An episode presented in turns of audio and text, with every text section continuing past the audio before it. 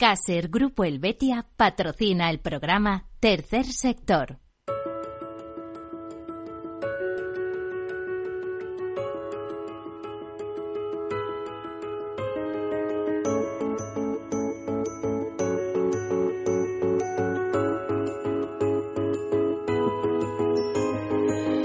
Tercer Sector, un espacio para la economía social. Un programa dirigido por Miguel Benito.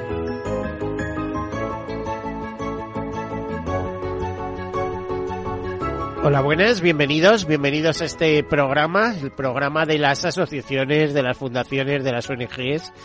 Es el programa en el que del tercer sector, no sé si saben lo que es eh, tercer sector, si no les hago un avance, es un sector que no es público, un sector de la economía que no es público, es privado, eh, compuesto por empresas, empresas que tienen beneficios, pero esos beneficios se reinvierten en el fin fundacional para que fueron constituidas.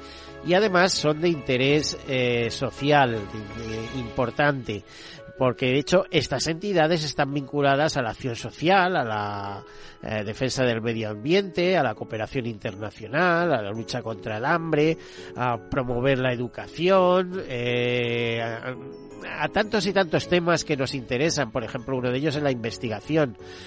Bueno, pues esta, eh, este tercer sector, que quizá cuando les he dicho fundaciones y asociaciones, podríamos decir es la parte del tercer sector social, se complementa pues con, eh, con cooperativas, mutuas, mutualidades. Así hasta más de 40.000 entidades en nuestro país agrupadas en la CEFES, en la cooperación, eh, la Confederación Española de Empresas de Economía Social, eh, dos millones y medio de trabajadores alrededor de todas ellas, 13 millones en Europa. Eh, decirles también que es, su base es la solidaridad eh, entre, entre personas y, y, solidarizarse y la empatía ante los problemas. Eh, un sector muy dinámico, también importante económicamente, aproximadamente el, eh, supone el 10% del PIB, una cifra importante. Dirían, bueno, ¿y cómo, cómo puede mover tanto dinero? Pues muy sencillo, solo las mutualidades eh, gestionan recursos de sus socios por más de 54 mil millones de euros. Bueno, pues esta semana es una semana de mucha movilización, ya saben lo que hemos tenido en Turquía, pero eh, antes de ello comenzamos con algunas notas de actualidad y entramos en ese asunto. Vamos a hablar con una persona que nos va a contar cuáles son los primeros pasos que están dando de, esa reacción del frente al terremoto que se produjo la madrugada del pasado lunes. Eh, comenzamos.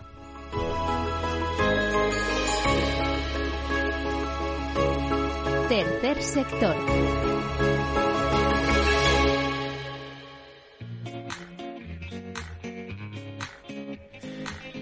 Bueno, pues eh, la noticia de la semana, como contábamos, ha sido el terremoto de Turquía, eh, ocurrido el, la madrugada del pasado lunes. Pero mientras tanto, eh, ahora lo vamos a analizar en breve con, con la colaboración de profesionales, eh, vamos a, mm, a, darles algunos inputs, algunas noticias. Por ejemplo, UNICEF España comenta que la COVID-19, la guerra de Ucrania y la economía son las principales preocupaciones de los niños y niñas adolescentes en España.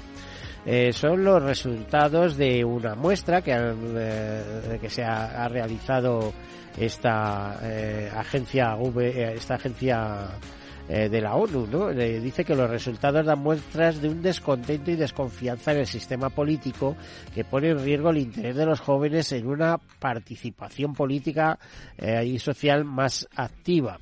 Eh, UNICEF eh, comentan, eh, José María Vera, eh, que es el director ejecutivo de UNICEF España, que han querido escuchar una vez más a nuestros niños y niñas y adolescentes porque tienen mucho que decir, tienen derecho a opinar y expresarse. Y en el barómetro que se ha confeccionado, eh, pues creen que es una magnífica herramienta para conocer sus inquietudes cuando se les preguntó acerca de un listado de determinadas cuestiones sociales, en concreto los abusos sexuales en la infancia, pues eh, destacan como algo que preocupa bastante mucho a nueve de los cada diez de cada diez encuestados. Tras esta problemática se sitúan la pobreza y el hambre en el mundo, el acoso, el ciberacoso escolar o la salud mental en la infancia y la adolescencia, que también preocupa bastante o mucho a 8 de cada 10. Eh, en este sentido, una, una, adolescente, Clara, de 17 años y de Guadalajara, resaltaba que el estrés que tenemos para los deberes nos enseñan a competir, te sientes menos que otra gente y eso genera un impacto negativo sobre la salud mental. Cada vez se habla más, pero se sigue teniendo un gran impacto en este tipo de cuestiones. Destaca la disminución de la preocupación por la desigualdad de género, el machismo, machismo y la violencia eh, machista. En cuanto a su bienestar y satisfacción, el barómetro refleja que en general los niños, niñas y adolescentes valoran positivamente su vida y tienen un bienestar subjetivo eh, elevado. Sus amistades, familia, mascotas y hobbies son los elementos que más valoran y que les hacen felices. Bueno, y el pasado martes, el 7 de febrero, fue el día de la Internet segura y nos ofrecían desde Checkpoint una serie de recomendaciones para los mayores. Curiosamente, eran específicamente para los mayores y nos decían crear contraseñas sencillas pero seguras, usar bloqueos en todos los dispositivos. Hay que pensar dos veces antes de actuar, mantener alerta en todo momento, eh, porque no todo el mundo es quien dice ser. También nos dicen más vale prevenir que curar y que las amenazas son muchas, pero las defensas son mayores. Eso es lo que hay que implementar y tener en cuenta. Y ahora sí que nos vamos a, informarles sobre diversas organizaciones que ya están actuando sobre el terreno. Por ejemplo, desde ayuda en, Nación contra el Hambre, eh, que desplegó eh, su equipo de emergencia ante el terremoto de Turquía-Siria. Eh, un primer equipo de respuesta integrado por un logista y personal técnico en tratamiento de agua, saneamiento, higiene y, nutrición. Recordemos que la magnitud de ese terremoto fue de 7,8 grados en la escala de Richter y que sacudió eh, el lunes de madrugada el sureste de Turquía y el norte de Siria. Eh, Acción contra el Hambre movilizó ya a su equipo de emergencia, como decía, se cuentan por miles las personas fallecidas y afectadas, como todos sabemos, que han ido creciendo con los días y como respuesta a este gran terremoto, el primer equipo de emergencia desplegado por Acción contra el Hambre eh, viajó sobre terreno sobre, vamos, eh, horas después, a las pocas horas. Eh, la unidad estaba compuesta por una coordinadora de emergencias, un logista, una coordinadora de agua, saneamiento y higiene y una coordinadora de salud y nutrición, entre otras personas, con el objetivo de gestionar y coordinar la respuesta logística al terremoto, incluyendo acciones de envío urgente de agua, productos de higiene, así como materiales para el refugio, eh, nutricionales y logísticos, entre otros. Eh, por cierto, que hay que destacar que Acción contra el Hambre trabaja en Siria desde 2008. Eh, tiene su lógica porque Acción contra el Hambre, como todos sabemos, es una empresa de matriz francesa y los franceses estuvieron en Siria, eh, tuvieron su participación, igual que estuvieron en Líbano, etcétera. También Médicos del Mundo se movilizó rápidamente para responder a las necesidades de las más inmediatas de la población afectada. Eh, pero para hablar de, de esto, eh, contamos con eh, la colaboración de Eloísa Molina, que es la portavoz del Comité de Emergencia. Eloísa, ¿qué tal? ¿Cómo estás? Pues bien, con mucho mucho mucha preocupación, sí, mucha, preocupación. por la situación, sí, porque la verdad es que está siendo muy complicada. Bueno, a ver, complicada. Eh, explícanos primero qué es el comité de emergencias, porque es algo que no todo el mundo conoce. Eh, si mm. no has tenido alguna aproximación, no se sabe qué bien qué, qué es lo que es, pero vamos, ahí hay grandes ONGs, ¿no? Sí, mira, el Comité de Emergencias Español es un grupo formado por seis ONGs con amplia experiencia en trabajo en, emergencias y con presencia en terreno en muchísimos contextos vulnerables. Las ONGs que lo forman, que seguro que, que eso sí que ya nos van sonando, ¿no? que son mucho más conocidas, son Aldeas Infantiles, Educo, Médicos del Mundo, Oxfam Interpon, Intermon, Plan Internacional y World Vision. Esas seis organizaciones forman parte de este comité de emergencia, como te comentaba. La idea cuál es? Pues que juntas, uniendo nuestras fuerzas, podemos hacer muchísimo más. Podemos conseguir fondos para aliviar el sufrimiento de la población, en este caso afectada por el terremoto en Siria y Turquía. Lo que hacemos es, una vez que hay una emergencia, nos reunimos, bueno, durante todo el año también estamos en contacto, obviamente, haciendo seguimiento de otras emergencias que ha habido previas, como ahora, por ejemplo, el caso de Ucrania o el hambre.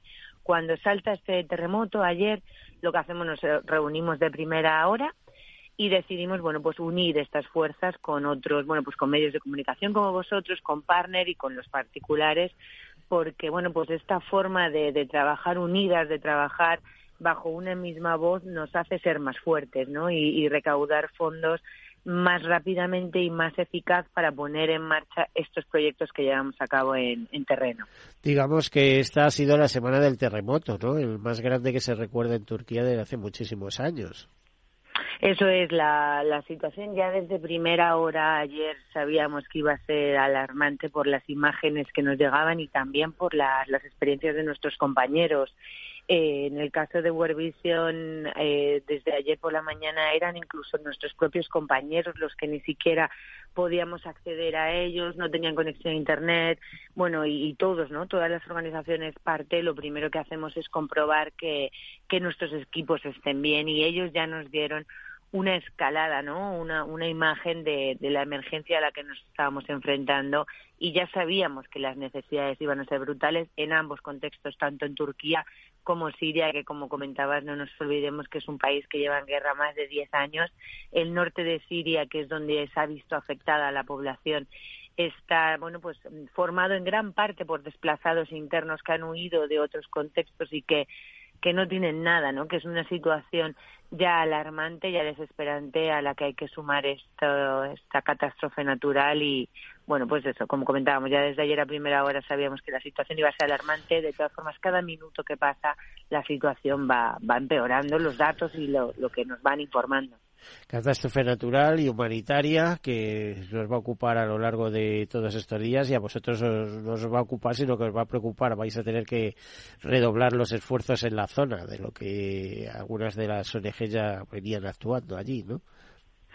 Eso es, eh, la mayoría de nosotros ya tenemos, bueno, las, las organizaciones, parte de las seis organizaciones ya estábamos presentes en un contexto u otro, ¿no? Dentro de ambos países, pues en diferentes localizaciones y ahora lo que estamos haciendo es eso, ¿no? Ese, ese reparto de, de personal, ver qué necesidades hay, qué hay que llevar, qué no hay que llevar y sobre todo empezar esta ayuda de primera necesidad, que no nos olvidemos que estos minutos son cruciales, lo que nos contaban nuestros compañeros ya desde primera hora eh, cuando tienes que abandonar tu casa porque, porque se puede derruir, al final estás a la intemperie con temperaturas, no nos olvidemos que en invierno, hace un frío eh, con hielo, nieve, agua, bueno, pues desde primera hora lo importante es poner estas personas a cubierto, especialmente los sectores más vulnerables, ¿no? Como puede ser la infancia o otros sectores, ponerlos a cubierto, darles alimentos, agua desde primera hora, ¿no? Porque siempre esto de bueno, estamos situando, estamos evaluando, pero desde el primer minuto hay que ayudar a estas personas y es lo que estamos haciendo las organizaciones que formamos parte del comité de emergencia,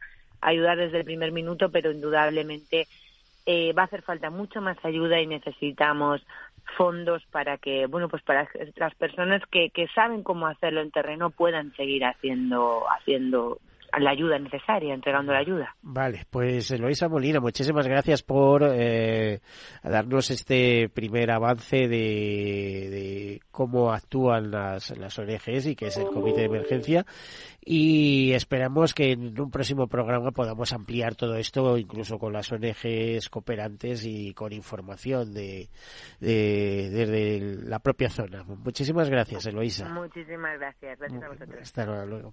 Bueno, y este no era el tema que nos traía eh, esta semana. Habíamos preparado otro, eh, que es el que vamos a desarrollar y además que es muy interesante. Es tan interesante como, no sé, como el latido de un corazón, pero no de una persona solo, sino de un país o del conjunto de personas que componen ese país, esa, por decirlo, ese país. Damos, eh, queríamos hablar del corazón y de los últimos estudios y de las últimas tendencias y de lo último que nos van conociendo. En ese sentido, hace años, ahora nos lo explicarán mejor, pues un grupo de profesionales de la cardiología decidió lanzar la Sociedad Española de Cardiología que daría lugar después a la Fundación Española del Corazón. Dos cosas parecidas pero distintas o con distintos fines. Hoy tenemos con nosotros aquí a dos grandes representantes de, de esas dos organizaciones y empezamos por el doctor Julián Pérez Villacastín que es presidente de la SEC, de la Sociedad Española de Cardiología. Eh, bienvenido. ¿Qué tal? Muy bien, muchas gracias. A ver, ¿cuál es un poco la historia de, la Sociedad Española de Cardiología y después, creo que la fundación fue después ¿no? de, la sociedad, ¿no? Sí. ¿Cuáles eran los fines? ¿Por qué, por qué se, se avanzó en constituir esta, estas entidades? Bueno, ya hace más de 75 años, un poco más. 60 por ahí, ¿no? Sí, Carlos Jiménez Díaz, que era un visionario, ya se dio cuenta de que había que super especializarse y, decidió pues organizar la Sociedad Española de Cardiología con el fin último de formar a los profesionales que están en contacto con las personas porque todas estas personas pueden tener problemas cardiovasculares. Y para para dar una formación excelente se organizó la Sociedad Española de Cardiología. Y luego años más tarde se fundó la Fundación Española del Corazón dirigida pues a la población general, a transmitir estos mensajes tan importantes para cuidarse que debemos convencer o transmitir a la, a la población general, porque si no, no hay forma de, luchar contra la enfermedad. Bueno, digamos que tanto la Sociedad Española de Cardiología y la Fundación Española es que se dan la mano continuamente, ¿no? Ahí. Por supuesto. Y, doctor, si tuviera que hacer una valoración de la salud eh, eh, cardíaca de los españoles, ¿qué tal vamos? Vamos... sabiendo que es la primera causa de muerte, o sea que eso podría decir, pues no estamos muy bien, pero sin embargo tenemos una, somos muy longevos en términos generales los españoles.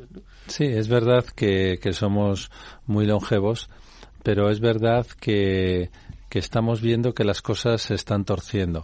Se están torciendo porque lejos de promulgar hábitos saludables y aunque veamos eh, en las calles cada vez más a gente corriendo, haciendo footing o jogging o cualquier tipo de ejercicio y veamos también cuidado que de eso también se muere y eso no lo cuentas anuncios. No el ejercicio realmente salva. Todo es poner en una balanza los pros y contras no y, y estos factores de riesgo por ejemplo como son la obesidad infantil el tabaquismo, la dieta insana, esto que está afectando tanto a la sociedad va, va creciendo. Entonces, de ahí nuestra preocupación de estar diciendo, aunque parezcamos aburridos, que hay que cuidarse.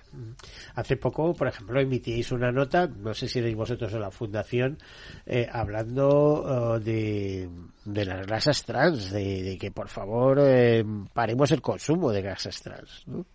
Bueno, en cada sector hay que hacer un poco de hincapié. La dieta, efectivamente, la dieta mediterránea que, que ha comentado usted hace un momento, eh, ojalá se mantuviera.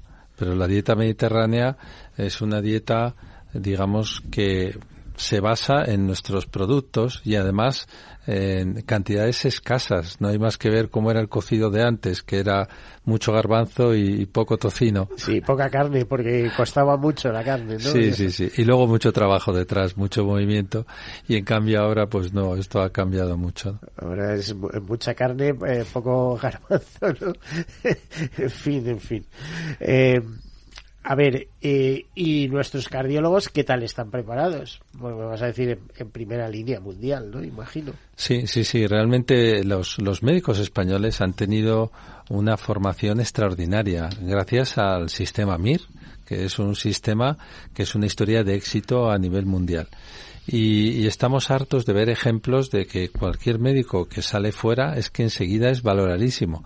De hecho, por eso se quieren que, quedar con ellos, ¿no? Y por eso ahora la gente joven está viendo la posibilidad también de irse fuera porque realmente eh, son muy admirados y muy cotizados, ¿no? Y es debido a esta formación que ha sido una formación muy bien estructurada, que se ha basado en los grandes hospitales públicos y que pues conllevaba una oposición que seleccionaba de una forma bastante bastante objetiva a las personas para que hicieran lo que ellos estaban ilusionados en hacer, ¿no?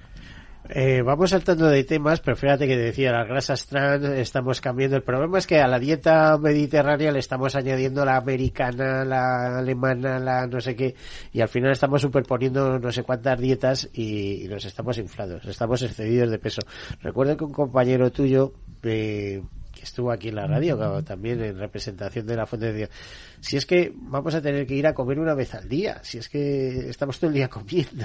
o sea, eh, fundamental el, el, ejercicio, por ejemplo, como decías, la dieta sana, los hábitos saludables. La dieta es, es muy fácil de decir, luego es difícil de hacer. aplicar, Pero claro, tiene que ser una dieta primero que, que, que haga que tengamos un peso ideal y luego tenemos que aprovechar pues las frutas, verduras y legumbres de nuestro país, intentar no comer mucha carne ni mucho pescado, utilizar el aceite de oliva y los frutos secos y, y, hacer ejercicio. Y entonces esto nos mantiene en forma eh, tanto física como psíquica, y nos mantiene en nuestro peso y con eso ya hemos ganado muchísimo. Ya solo falta no intoxicarnos, por ejemplo, con el tabaco, con la contaminación o con exceso de alcohol. Y esto es así de fácil. Otra cosa, como decía, es hacerlo. Claro, eh, hace unos días mandaba, eh, lanzabais la, eh, una campaña, Pactos por tu corazón, cada cada, cada letra que define esa palabra de pactos significa una cosa y dabais como datos, dice datos de la Federación Mundial de Corazón en el que decía que se, cada año el corazón se cobra 18,6 millones de vida en el mundo, de vidas en el mundo. En España es la primera causa de fallecimiento, ¿no? Sí, sí, es, es tremendo realmente. El, eh, aproximadamente pues más de, de 100.000 personas al año, eh, por, por decirlo así, y y esto mm, lo mejor de todo es que podía prevenirse casi el 80%, pero ya no solo es morirse, morirse hay que morirse de algo. Nos vamos a morir todos y aquí la enfermedad cardiovascular y el cáncer eh, compiten por a ver quién, quién se lleva a quién. Pero es que hay mucha incapacidad que se podría eh, resolver y prevenir y mucha infelicidad debido a la enfermedad que se podría prevenir y esto hace que, que la sociedad pudiera ser más feliz y productiva. Mucha educación para eso, ¿no? Es decir, hace falta eh, mucha divulgación, la labor que estáis realizando, pero también mucho conocimiento, ¿no? Es decir, eh, los hábitos saludables, eh, los libros que hay circulando por ahí de, dieta mediterránea, varios doctores he leído yo alguno últimamente también, Nos tenemos que acostumbrar a, a, contárselo a los niños, que son los que se empapan de las cosas que, que nosotros les transmitimos. Entonces la educación tiene que empezar por los niños y tiene que, que vivirse en las ciudades. Es que ahora, ahora una cosa es ir en bici o ir andando, que ir andando es mejor, pero, por ejemplo, ahora los patinetes y las motos, eh, flaco favor hacen a la gente joven que, que no quiere ir andando ya a ningún sitio, ¿no? A ver, eh, esta palabra, pactos, la P de presión arterial, la A de alimentación, la C de colesterol, contaminación, la T de tabaquismo, la O de obesidad y la S de sedentarismo, salud emocional. Bueno, eh, tenemos una plaga de obesidad, ¿no? Porque aquí cuando tienes 10 kilos más estás catalogado de obeso. Y por lo tanto también de diabéticos o prediabéticos, ¿no? Sí. Es que la, la grasa, o sea, eso y Andrés Iñiguez es el que más dirigido va hacia la población y a transmitir esto, pero es que nos pensamos que, que la grasa es algo casi hasta simpático, pero la grasa es un órgano metabólico que lucha contra nosotros, es decir, produce inflamación y esto hace que el organismo esté alterado por dentro y se establece una pelea interior que conlleva a que eh, paguen justos por pecadores y las arterias generalmente y todo el sistema cardiovascular es uno de los principales afectados, con la mala suerte que las arterias llegan a, todos los recovecos del organismo, sobre todo al cerebro y al corazón, que ahí es donde hacen más daño. ¿Y qué importancia tiene la microbiota que parece que se está eh, revelando como algo fundamental? Es decir, si cambiamos nuestra microbiota, cambian nuestras necesidades incluso de, de ingesta y nuestros gustos también. Es decir, oye, ahí hay un pastel, pero no me lo como porque es que no me apetece, o sea, no te llama. Es que te está interactuando hasta en el cerebro, digamos. Es que para, para la salud, el ambiente en el que nosotros nos desarrollamos, el ambiente bacteriano, por ejemplo, de nuestro intestino, a nadie se le escapa que si es un ambiente saludable, pues vamos a vivir mucho mejor porque son los, las barreras. Las barreras son la piel y el tracto digestivo, el tracto respiratorio. Y aquí toda la porquería que nos puede entrar nos va a entrar por, por alguno de estos niveles. Y, y cada vez se le da más importancia a esto, aunque todavía no se conoce como nos gustaría. Hay mucho todavía por descubrir en relación con la microbiota.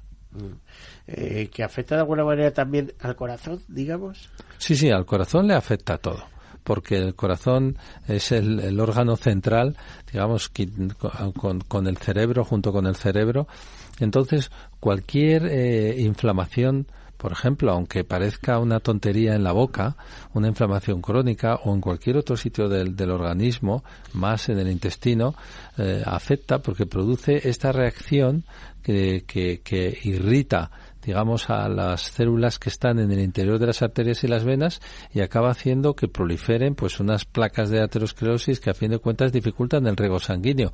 Y no solo dificultan el riego sanguíneo sino es que además favorecen pues la trombosis la etcétera hipertensión sí claro los ictus todo no y esto ya lleva va todo encadenado. Vale y cuando se tienen esas placas y buena parte de la población a partir de determinada edad las tienen, lo importante es que no se suelten. Si se sueltan, entonces ya producen el problema, ¿no? Sí, que no se rompan, sí. Eso, que no se rompan. ¿Esas placas se pueden tratar de alguna manera? Sí, se, se tratan y las estamos tratando. y desaparecen o hay que... Eh, pero con medicación me refiero, si, sí, sí, sistemas agresivos. Las placas ya los, los, los americanos en la guerra de Vietnam, cuando hacían o tuvieron la mala suerte de tener que hacer autopsias a gente muy joven, ya se quedaron sorprendidos de cómo había placas de aterosclerosis en, sus arterias principales. ¿no? Las hamburguesas, lo que eh, y entonces, claro, que son las hamburguesas. Cambiaron, intentaron cambiar la dieta con los cereales, etcétera, y, intentaron mejorar, que es lo que se trata, ¿no? Pero sí, afortunadamente tenemos que esas placas pueden eh, disminuir y no regresar y quedarse en la arteria como si no tuviera 10 años, pero no cabe duda que pueden disminuir gracias a que, gracias a, la dieta y gracias a algunos fármacos nuevos que tenemos, porque uno de los conceptos más importantes que hemos desarrollado en los últimos años es que el colesterol, cuanto más bajo mejor. No es tener colesterol normal, tener por debajo de 200. Eso te iba a decir, cuanto más bajo 200, ahora no te admiten los médicos más de 150. ¿Cuál, ¿Cuál, sería un nivel óptimo de colesterol? Dice, hombre, 100 total entre el, bueno y el malo, Sí, se, puede decir. Nosotros tenemos unas, unas normas, unas guías clínicas que nos orientan hacia, dependiendo del paciente, eh, qué niveles de colesterol puede o debe tener. Pero en general se puede decir desde la infancia, cuanto más bajo mejor. Y luego ya es distinto la persona que no ha tenido nada, ni tiene ningún otro factor de riesgo, o la persona que ya ha tenido algo o tiene antecedentes familiares. Es que no, no hace falta ser médico. Si uno se da cuenta que en su familia hay accidentes cerebrovasculares, infartos y más, si esto sucede a edades tempranas, está claro que tiene que recurrir a la prevención estricta desde el primer minuto. O sea, tomar estatinas, por ejemplo. La estatina sería algo que ayudaría a reducir eh, el peligro de trombos, etcétera. Sí, las estatinas son uno de los fármacos que hemos, eh, o sea, desarrollado en los últimos años ya ha cambiado la, la patología cardiovascular, la ha estabilizado, pero detrás de las estatinas vienen fármacos nuevos que son muy, muy, muy prometedores y que todos van dirigidos a disminuir el colesterol, pero además tienen otros mecanismos que esta placa que hablaba antes la estabilizan y hace que tenga más dificultad para romperse o para rasgarse, porque cuando se rasga la placa, enseguida viene todo el sistema sanguíneo con las plaquetas a intentar solucionar esa, esa grieta y ahí es donde organizan el montón, el trombo y esto lleva pues al infarto, al accidente cerebrovascular. A ver, y si hacemos o actuamos o intentamos actuar vía dieta, Eh, por ejemplo, eh, a ver, le voy a poner un ejemplo. Los arándanos se han mostrado que son estupendos para eh, abrir los pequeños vasos sanguíneos, los que van al ojo, los que van a todas partes, etcétera eh, son recomendables todos los días y además se consideran anti-envejecimiento, se consideran antioxidantes, tienen, bueno, superalimento. Yo entiendo, todos los días hay que comer arándanos, por ejemplo. Yo, yo entiendo que a la gente le encante este tipo de, de noticias de los arándanos, del ajo, de, de, de, la granada, de la granada, etcétera. Pero pero son, son, grandes antioxidantes. Son antioxidantes, pero pero pero los estudios que, que para llevarlos a cabo en, en, el ámbito poblacional, para demostrar fehacientemente que algo es fantástico, eh, no son fáciles. Pero es que luego además es el global lo que, lo que ayuda.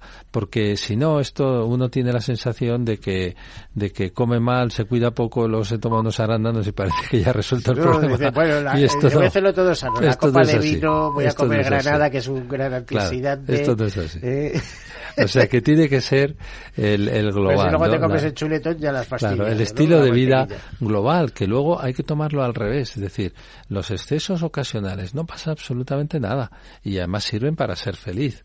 Con lo cual, esto es lo que, que, lo que conlleva. Pero lo que no se puede hacer es al revés. Estar y, todo el día de excesos y luego... ¿Y qué hacemos con el hígado cuando se pone pesado? Porque ese es el gran productor de colesterol. Eh, a lo mejor hay que tomar de vez en cuando infusiones, ¿no? Bueno, yo desde luego me quedo sorprendido de, de, de, la difusión que tienen algunos mensajes que aparecen en las redes y que son mensajes de curanderos, porque muchas veces realmente no tienen ninguna base científica y sin embargo, incluso en, en ambientes culturales elevados te, encuentras con eso. Entonces, nosotros desde la Sociedad Española de Cardiología, desde la Fundación, una de nuestras ilusiones es poder combatir esto que casi casi roza el, el fraude y, y, lleva a que mucha gente tenga ilusión de hacer una serie de cosas que no están demostradas científicamente, para nada. Bueno, muy buena esa reflexión, eh, me encanta y, y, ustedes son los que saben, los que conocen y son los divulgadores. Entonces, le voy a contar una anécdota curiosa. Yo en un, eh, al cardiólogo fui en una ocasión, por cierto, me descubrieron un infarto antiguo, yo no tenía ni idea de tal y cual, pero eh, eh, el cardiólogo es que me asombró. Era un hombre que fumaba y que pesaba cuatro veces eh, lo que debe pesar una persona normal. Y yo decía, ¿y este hombre es cardiólogo? bueno, es que uno es esclavo de su, de su cabeza y de su organismo. No todos los metabolismos son iguales, ni mucho menos. Pero, pero dicho eso, yo eh, le puedo asegurar que ahora los cardiólogos han dejado de fumar ya desde hace mucho de manera radical y casi casi todos se cuidan muchísimo, mucho más que hace 20 o 25 años. ¿eh? Yo también viví lo de pasar consulta a algunos médicos, eh, se acordarán los mayores fumando. Yo creo que eso hoy en día es un recuerdo, eh, por, por afortunadamente, excepcional. Bueno, es que tú todavía eres joven, ¿eh? bastante joven. Vamos a hacer una breve pausa, enseguida continuamos. Hasta ahora. Hoy suena la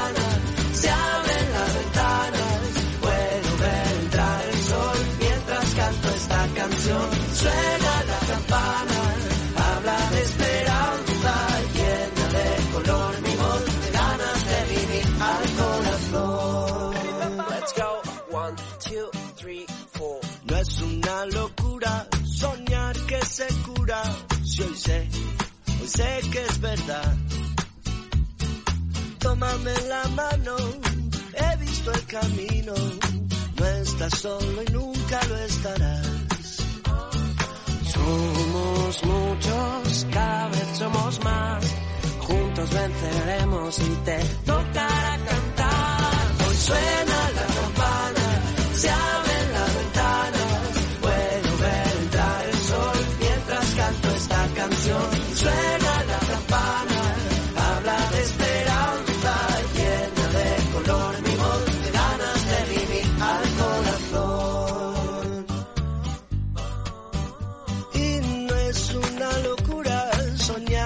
se. Si hoy sé, hoy sé que es verdad. verdad.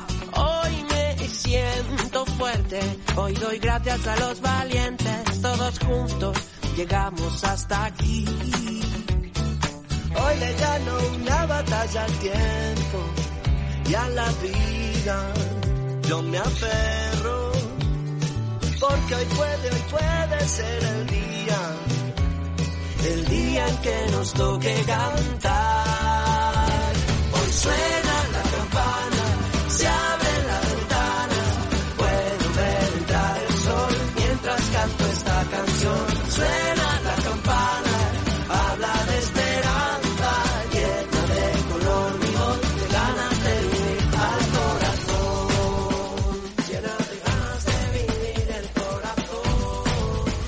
Bueno, pues tenemos que dar las gracias a, a- la Fundación Músicos por la Salud, que es la que nos permite que pongamos esta canción de Campanas por la Salud tan importante siempre. Estamos desarrollando este programa con la colaboración, con la participación del doctor Julián Pérez Villacastín, presidente de la Sociedad Española de Cardiología, y eh, tomamos la, conectamos ahora con el doctor Andrés Iñiguez, que es el presidente de la Fundación Española para el Corazón. Eh, le pedimos disculpas porque nos hemos ido un poquito de tiempo y no le vamos a entretener todo el que estaba previsto, pero es que es importante la, la presencia eh, verbal al menos de, de- de don Andrés Iñiguez como presidente de esa Fundación Española Corazón. Eh, buenos días, ¿qué tal? Don Muy buenos Andrés. días. Eh, don Andrés, eh, hablábamos, le hemos pedido a Julián que nos comentara cuál era la relación entre la Sociedad Española del Corazón y la Fundación. Imagino que la Fundación tiene fines eh, muy divulgativos, fines sociales importantes, ¿no? Eh, divulgar la, la importancia de la salud, de, la salud cardiovascular, etcétera, y las medidas que, que son necesarias, ¿no? Pues estoy seguro de que el doctor Villacastín les habrá explicado muy clara y muy perfectamente lo que es la Sociedad Española de Cardiología y la Fundación Española de- del Corazón. Pero eh, si mi punto de, vista, como mi opinión, como presidente de la Fundación Española de- del Corazón, mire, la, Fundación Española del Corazón no deja de ser más que una eh, herramienta de la Sociedad Española de Cardiología para dirigirse hacia un colectivo que es la sociedad civil. Eh, somos la misma organización, es la organización que llamamos Casa del Corazón y que tiene dos, dos brazos. Uno, la Sociedad Española de Cardiología, que se dedica, sobre todo, se dirige al ámbito de formación y de investigación en los profesionales de la, vinculados al mundo de las enfermedades cardiovasculares, y la Fundación Española del Corazón, que es una fundación que creó la Sociedad Española de Cardiología hace 55 años y que siempre ha estado ligada a la Sociedad Española de Cardiología y es por tanto la misma la misma organización pero que eh, en sus fines es, digamos, la herramienta que utilizamos para dirigirnos a la sociedad civil y promover en la sociedad civil aquellas actividades de prevención de la enfermedad cardiovascular o de promoción de la salud para que no lleguen a tener enfermedad eh, cardiovascular. Y sobre todo a concienciar del impacto tan negativo que tienen las enfermedades cardiovasculares en nuestro mundo occidental y en nuestro país en concreto. Eh, vamos a ver, eh, en, en estas, eh, en estas labores de divulgación sobre eh, salud preventiva del corazón, últimamente han puesto en marcha la campaña Pactos. ¿Qué, qué buscan con esta, con esta campaña? Y si creen que eh, puede tener un desarrollo y una concienciación al respecto. Eh, bueno, Pactos es una más de las actividades que realiza la Fundación Española del Corazón y la Sociedad Española de Cardiología. En concreto, se trata de concienciar precisamente a la sociedad civil, a los ciudadanos, de la importancia que tiene el controlar los factores de riesgo coronario, porque son los que hace que una persona tenga más eh, papeletas de tener enfermedad cardiovascular y de generarle hábitos cardiosaludables precisamente para evitar que tenga no solo esos factores de riesgo, sino también la, la enfermedad. Y eh, la palabra pactos mm, define de alguna manera un compromiso de, digamos, un pacto por tu corazón. Para tener un corazón sano, tú tienes que pactar con tu corazón una serie de cosas. Por ejemplo, la P está en relación con la presión arterial. Es decir, las personas tienen que saber que si tienen una tensión arterial por encima de unos límites de 140 de máxima o de 80-85 de, de tensión mínima, tienen que controlársela, porque si no van a tener problemas graves en un futuro. La A se refiere a la alimentación. Si no somos conscientes de que tenemos que comer unos alimentos más naturales, más verdura, más fruta, más eh, ensaladas, eh, más legumbres y menos eh, alimentos ultraprocesados, pues también tenemos muchas papeletas de tener en un futuro pues enfermedad cardiovascular y hay muchos datos de que esta alimentación está siendo muy mala en, en niños, con lo cual el futuro que aguarda es muy pésimo. La C se refiere al colesterol y está estrechamente ligado con la alimentación en un porcentaje importante de, casos, porque cuando se, uno ingiere un exceso de calorías, pues al final se acumula como grasa dentro de las arterias y las obstruye. También puede haber un componente genético que predispone a eso. Pero en cualquier caso, la gente tiene que saber que con un colesterol de más de 200 miligramos en sangre, pues también tiene que tomar sus medidas, tiene que tratarse y tiene que tenerlo controlado si no quiere tener problemas. La C también se refiere a la contaminación y estamos haciendo pues políticas de eh, mejora o de promoción de ambientes saludables en cuanto a polución. Eh, la T se refiere al tabaco. No se debe de, fumar. El tabaco es uno de los grandes tóxicos y grandes promotores de enfermedad mm, cardiovascular, pero también de otro tipo de enfermedades. La O se refiere a la obesidad. la obesidad es un mal de nuestro tiempo, también por la inactividad, por el exceso de calorías que tomamos y debe evitarse, debe evitarse. Y la S se refiere al sedentarismo. Es decir, las personas en esta sociedad en la que vivimos, pues hasta pagamos por hacer ejercicio, cuando en realidad uno pues no tiene que tener hábitos sedentarios y con caminar una hora al día a buen paso tendríamos una muy buena salud eh, cardiovascular. La S también se refiere refiere a salud emocional. Eh, hay que huir de aquellas situaciones que se tiene estrés, que se tienen eh, situaciones de, agobio, porque al final esos son disparadores de, problemas agudos de la enfermedad cardiovascular. Y eso es lo que pretendemos con la palabra pactos, concienciar de todas estas eh, variables que hacen que uno pueda tener enfermedad cardiovascular y evitarla al máximo, concienciando a la sociedad de la necesidad de tenerlo controlado todos estos factores. Eh, vivimos una sociedad muy sedentaria. Además, eh, la gente seguro que va a tener excusas para decir no puedo hacer más ejercicio o no. O, yo el otro día mantenía una conversación con, eh, familiar y decía es que comer bien no es tan caro. Lo que es caro es meterse en historias, pero comer legumbres y fruta y, y, y, y acelgas, para entendernos, es, es bastante sano y está bien, incluso te puedes permitir el lujo a lo mejor de hacer unas croquetas que tampoco son tan caras, ¿no? Y haces 70 croquetas el día que lo haces y tienes para tres o cuatro veces. Eh, es que yo creo que nos complicamos mucho la vida. No sé qué, no sé qué opina. Bueno, yo creo que estamos inmersos en un modelo de sociedad eh, desarrollada en el cual, pues, eh, parece que lo que importa es el trabajo, lo que importa es ir corriendo a todos los sitios y ya hemos dejado de comer en casa a mediodía tranquilamente y con comida de lo que llamábamos la dieta mediterránea. Y yo creo que deberíamos recuperar un poco esos, esos hábitos, tomando las cosas con un poco más de tranquilidad y fomentar esos hábitos de comida saludable y no de comida rápida, ultraprocesada, que a lo único que conduce es, como digo, a la enfermedad cardiovascular. Pero precisamente la gente se tiene que concienciar de que tiene que tiene que cambiar los hábitos, porque si seguimos en la línea que estamos, pues cada día vamos a tener más enfermedad cardiovascular eh, más enfermos, más muertos. No olvide que, y eso es algo que la ciudadano probablemente desconoce, es que en España se mueren cada año al menos 120.000 personas. Imagínense que es tener un COVID en la fase más hiperaguda, pero todos los años. Eh, todos los recursos que se han puesto para controlar el COVID, en modo alguno se ponen todos los años para controlar la enfermedad cardiovascular.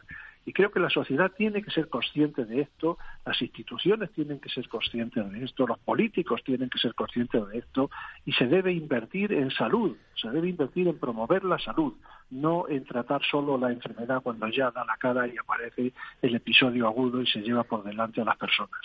Julián, eh, Julián Pérez Villacastín, eh, doctor, eh, imagino que usted también como presidente de la SED, de la Sociedad Española de Cardiología, estará absolutamente de acuerdo con, con Andrés Iñiguez, ¿no? Lo, comentamos todos los días y estamos intentando siempre eh, inventar eh, eh, acciones para intentar convencer a la población de lo importante que es esto. Pero te iba a decir, y es que les iba a decir a los dos, es que no es solo la población.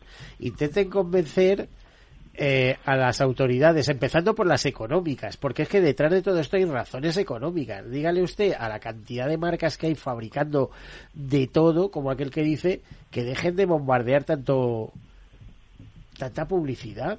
¿eh? esto, es, esto es difícil, casi, es, Que, es que hay muchísimos intereses, es que hay un interés económico especial, es decir, eh, ¿qué apoyo, por ejemplo, tiene la Fundación Española del Corazón para hacer sus anuncios y comentar esto que estamos hablando aquí? Pues más bien escaso, ¿no? En cambio, eh, no vamos a hablar de grandes marcas de alimentación que a lo mejor, bueno, son grandes marcas, pero entre las cosas buenas que, que producen, también venden mucho producto que habría que decir muchas cosas, ¿no? Bueno, esto es uno de, los temas candentes en nuestra sociedad y esto que es una barajamos perdida, todos los ¿eh? días. Pero, pero tenemos más confianza en los ciudadanos que en las autoridades. Esto, esto es la, así de triste es la realidad. Eh, Iba- a ver, sí, sí. Un, un comentario en, la, en absoluta línea con lo que comenta Julián. Eh, mire, nosotros mm, pensamos que eh, no podemos coartar la libertad de la gente, ni mucho menos el derecho de cualquier empresa a promover sus políticas, allá cada cual.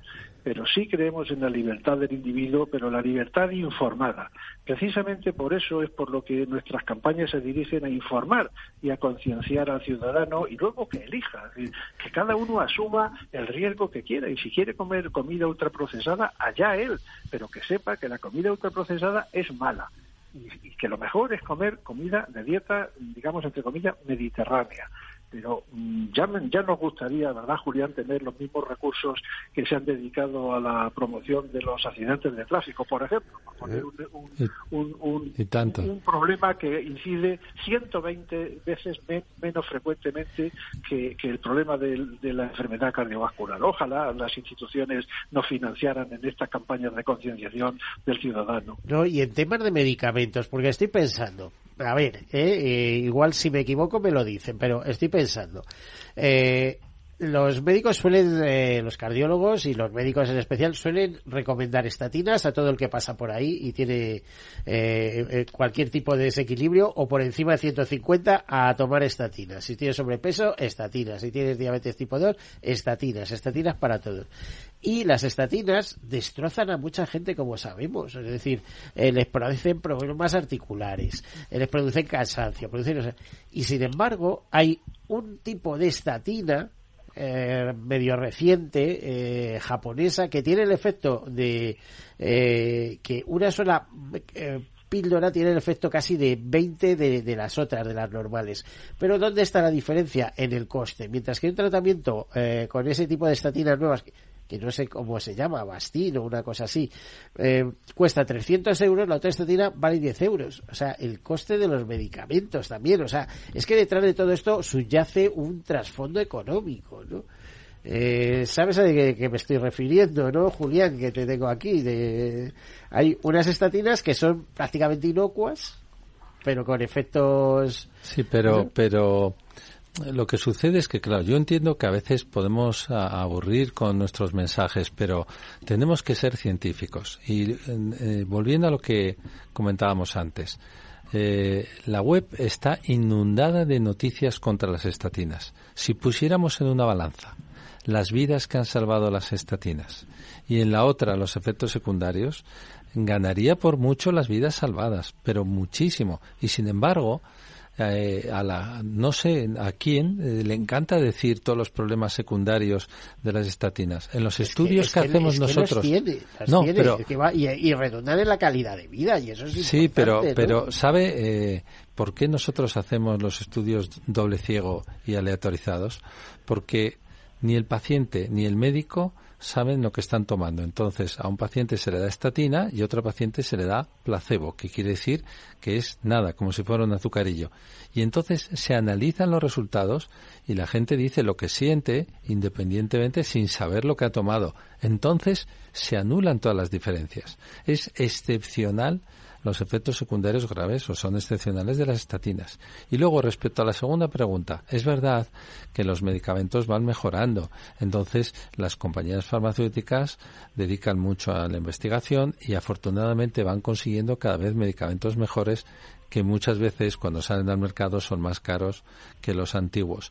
De ahí este equilibrio que tiene que ser científico entre coste-eficacia y que tiene que ser las autoridades un, junto con los eh, expertos, los científicos y la propia población la que diga a dónde se tienen que dirigir los recursos, porque ahora mismo en otros ámbitos tenemos fármacos carísimos que realmente prolongan muy poco la, la, vida en algunas patologías y si ese dinero o una parte de él se pusiera encima de la mesa y se preguntara a la población, ¿ustedes dónde quieren que se invierta este dinero?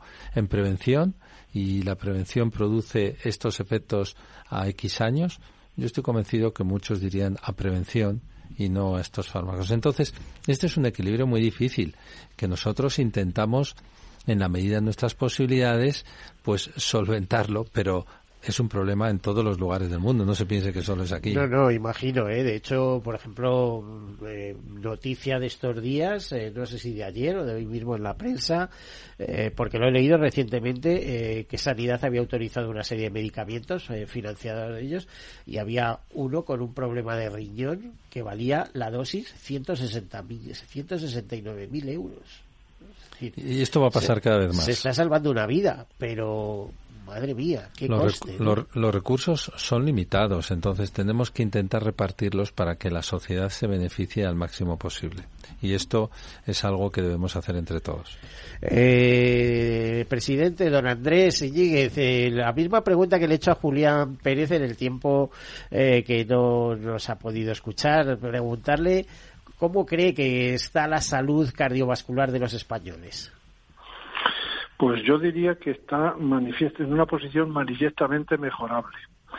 Mire, hace un año y medio eh, en la Fundación Española del Corazón y Sociedad Española de Cardiología hicimos una, encuesta a un colectivo infantil de menos de 15 años y nos encontramos con, con muchas eh, sorpresas. La primera sorpresa es que los padres creían en el 97% de los casos que la salud de sus hijos era eh, estupenda, pero la realidad que nos encontramos eh, después es que, eh, la, por ejemplo, la adherencia a la dieta mediterránea era muy baja en el 39% de los niños, con lo cual estaban comiendo fatal. No solo eso, sino que el 29% tenían un hábito sedentario eh, eh, además de eso, eh, tenían sobrepeso el 20% y clara obesidad el 8.7% y tenían dos o más factores de, riesgo cardiovascular el 30% de los mismos. Es decir, pues, pues, pues tremenda la situación, lo que está describiendo es tremendo. Esa, esa es la realidad que tenemos y esa es la realidad que la sociedad no sabe y que tiene que conocer porque si no la conoce, no se conciencia y no pone los medios, les aseguro que vamos a tener un futuro manifiestamente negro de enfermedad cardiovascular cuando esos niños sean adultos. No ya en los adultos actuales, sino en los adultos futuros. Muchos niños de estos comen en los colegios. ¿Es que eh, la comida en los colegios no es cardiosaludable? Bueno, habría que analizar cada colegio a ver qué es lo que ponen. La realidad es que, eh, como le digo en esta encuesta, eh, pues la adherencia a la dieta mediterránea, no ya en el colegio, en su vida, en su casa, pues eh, no, no era la que debiera de, ser. Por lo tanto, en uno o en los dos sitios no comen adecuadamente. don Julián, algo está pasando, ¿no? Y luego llegan a casa, primero se cena y se cena en exceso, porque muchas veces en los colegios no se alimentan bien, pero que luego a lo mejor en casa tampoco la cena es la más adecuada. Se recurre a lo más rápido, ¿no? Dos pizzas ahí al microondas o a, llamar a una marca que nos traigan la pizza y fuera, ¿no? Vamos a ser positivos. Entonces, con la capacidad que tenemos hoy en día de comunicarnos entre nosotros, lo que se trata, como comenta eh, Andrés Iñiguez es de poder transmitir a la gente y concienciarles y luego que cada uno decida libremente, pero por lo menos que no sea porque no les ha llegado nuestro mensaje de que este problema de la salud cardiovascular lo tenemos que solucionar entre todos. Y sobre todo tiene que ser el propio sujeto, la propia persona la que tiene que tomar las decisiones de decir, oye, merece la pena cuidarse. Cuidado, pero vamos a ver, estaba pensando, aquí no hay un problema, es que cuando llegas al cardiólogo, que son los que ustedes saben, saben del corazón, de salud de corazón, de prevención, de tal y cual, cuando llegas al cardiólogo es que ya has tenido un episodio previo. ¿no? O sea, el médico de cabecera eh, te tiene que ver llamar para mandarte hacia allá, que es... Eh, pero como dice un compañero nuestro que conoce muy bien esto, esto, este mundo de la sanidad, eh, tenemos muchos talleres para arreglar coches y esto es lo que intentamos hacer nosotros, arreglar ya el daño producido y lo que hay que hacer es invertir más en medidas de circulación para evitar los accidentes. Entonces aquí es donde tenemos que, poner la carne en el asador. Dicho de otra manera, tienen que ser más importantes, tienen que luchar por llegar más a la sociedad. ¿eh? Pero fíjense, hay un plan eh, que ha puesto en marcha, no ha puesto en marcha, perdón, me equivoco, que ha publicado el Ministerio de Sanidad, que es la Estrategia de Salud Cardiovascular, en marzo del 22 un plan que es extraordinariamente bueno, en el que han participado más de 100 profesionales de todos los ámbitos de la sanidad cardiovascular. ¿El plan cree usted que se ha puesto en marcha? Yo creo que no, y además no se le conoce. ¿eh? Y te lo dice un lector empedernido de periódicos. Pues, pues bueno, nosotros que podríamos presumir de eso en toda Europa, porque es verdad que nuestra longevidad hace que, seamos un país eh, envidiado, aunque nosotros, como comentaba el doctor Íñiguez, veamos alguna sombra en los próximos años, pero podríamos ser líderes en Europa en llevar a cabo esta prevención cardiovascular, que no es tan difícil porque está ya todo hasta organizado para conocer cómo se puede poner en marcha.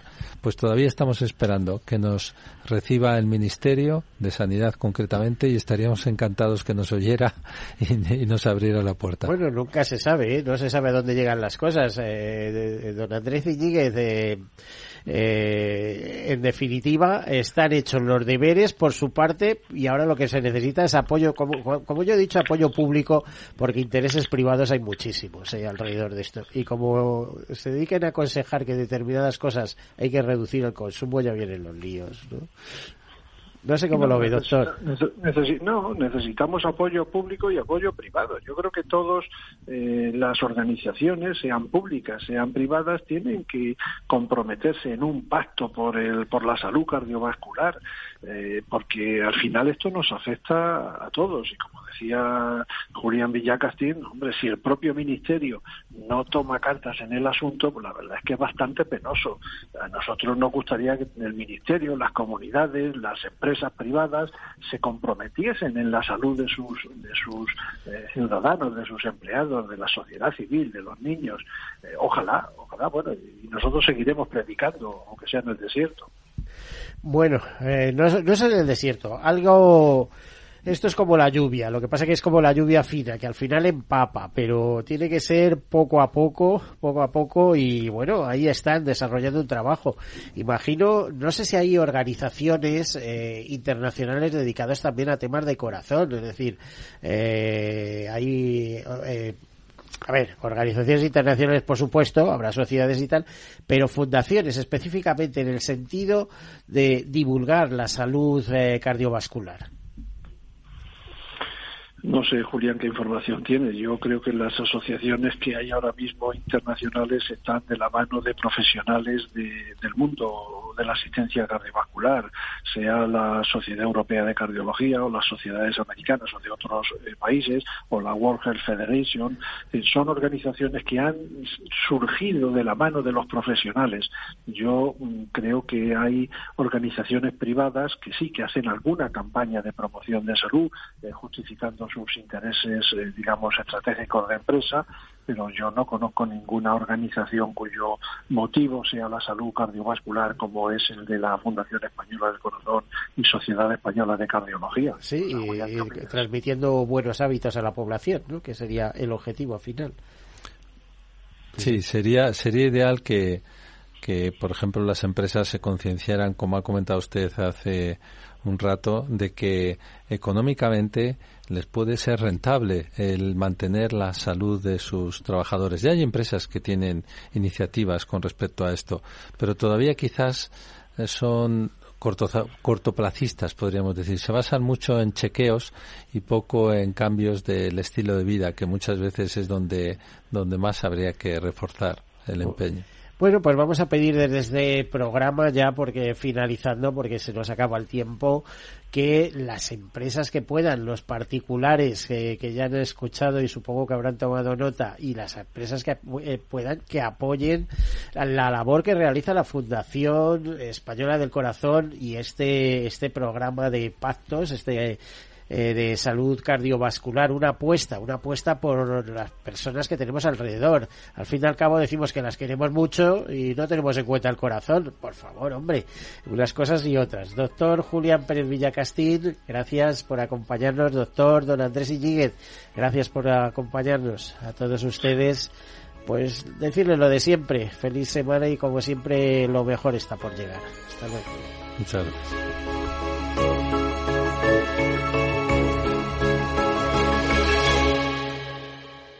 Caser Grupo Helvetia ha patrocinado el programa Tercer Sector. Capital Radio, la genuina radio económica.